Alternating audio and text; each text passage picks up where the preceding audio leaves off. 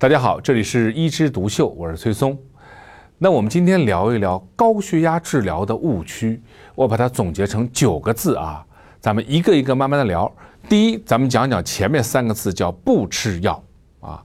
其实高血压在咱们中国的发病率特别高，尤其是在五十五岁以上的老年人啊。有人说，慢慢的咱们就可能二比一呀，啊，就两个老人之间有一个是高血压，你说高不高？而且是每年以一千万的数字在。增长，但就是这种情况下，全中国的高血压的知晓率特别低，只有百分之三十左右。也就是说，有高血压超标的人，啊，血压超标的人里面，只有三分之一的人他知道自己是高血压，所以他不知道怎么会吃药呢？第二个，知道了他未必愿意吃药啊。真正吃药以后能够达到治疗标准，我们治疗标准是一百四九十的人是多少呢？不到百分之十。所以说不吃药是一个很大很大的危害。他为什么不吃药呢？当然是不知道。第二个呢，有人认为啊，我是遗传的啊，我父母都是高血压，我再怎么吃药也没用啊啊，遗传你能看得好吗？啊，其实啊，这个时代在进步，医疗在发展，以前不能看好的疾病，现在完全能看好啊。不能因为你是遗传的，或者说父母都有啊，你的高血压就可以不吃啊。遗传的你更要吃，有时候呢，遗传的还发生的比较早，人家五六十岁高血压，你可能三四十岁就高血压了，所以还得早吃药，所以这个不是理由。第二个什么呢？怕副作用啊！我听到最多的就是医生啊，药有副作用的，你看那说明书打开上面写的。肝脏不全的人慎用，肾脏不全的人慎用。这个药是伤肝伤肾啊，到处都伤啊！你让我吃药啊，我不吃药可能还活到九十岁呢，吃药活到七十岁。那我告诉你，药物肯定有副作用，但是这个副作用如果大到一定的程度，这个药就没有办法出来的。它都经过了动物实验，然后再经过几期的临床的人体的实验。完完全全达到说这个治疗的效果益处远远的大于它的害处的时候，它成成为一个药物。如果你把那种可能出现的百分之一、百分之零点一、零点零一的这种副作用看得那么大，而把现在能给你带来的益处一点都不管的话，那么医生也救不了你了啊！这是第二种，就是只看副作用不看好作用，他不吃药。第三种是什么呢？就是他有钱，全去买保健品。用保健仪、治疗仪、穿保健鞋，就是不吃药。我呢，经常说啊，保健品和药物它是针对不同的人群。什么叫保健品？你是健康的人，只是呢处于健康的边缘，处于亚健康状态。那我们保持健康的话，咱们用点保健品。但一旦跨过那条红线，你生病了。你不是健康人啦，那就不是保健，你要吃药。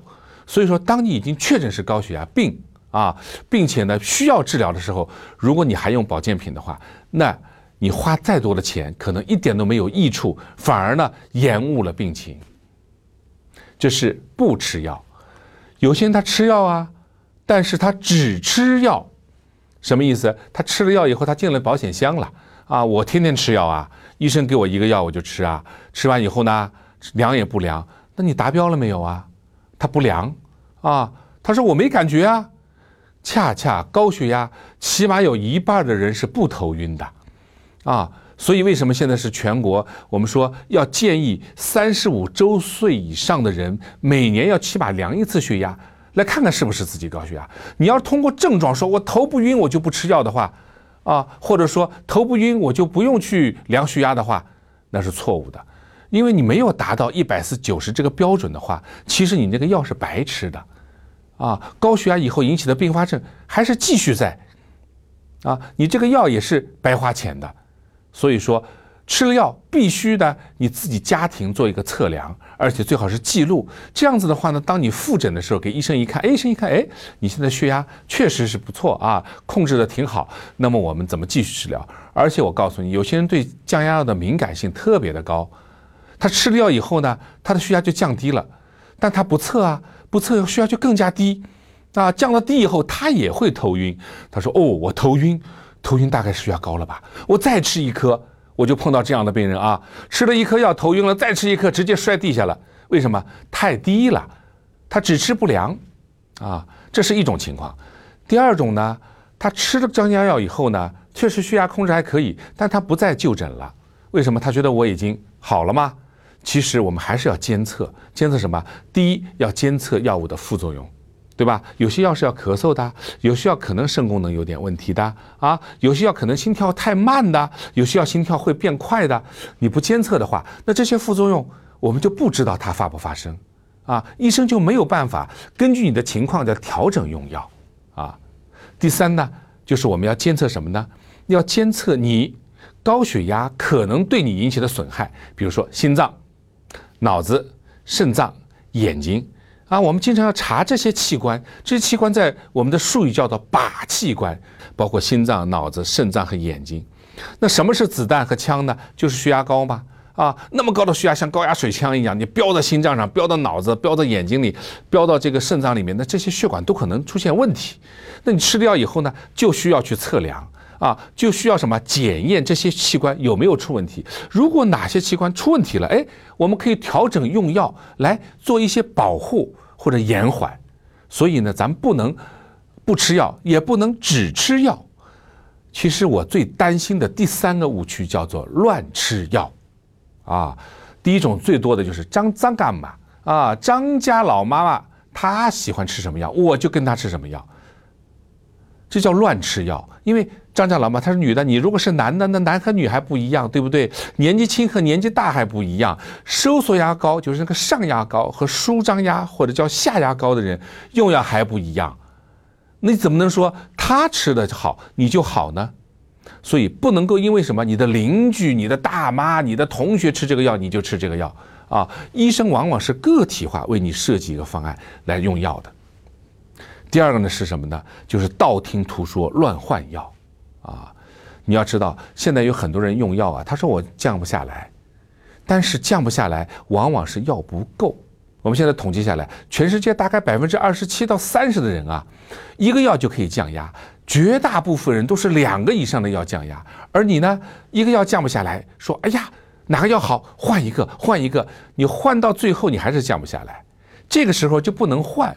怎么呢？咱们得强强联合，咱得找个伴儿，哎，找个人来跟我一起来控制血压，要联合用药，所以不能说道听途说。哎呦，这个药好，那个药好啊。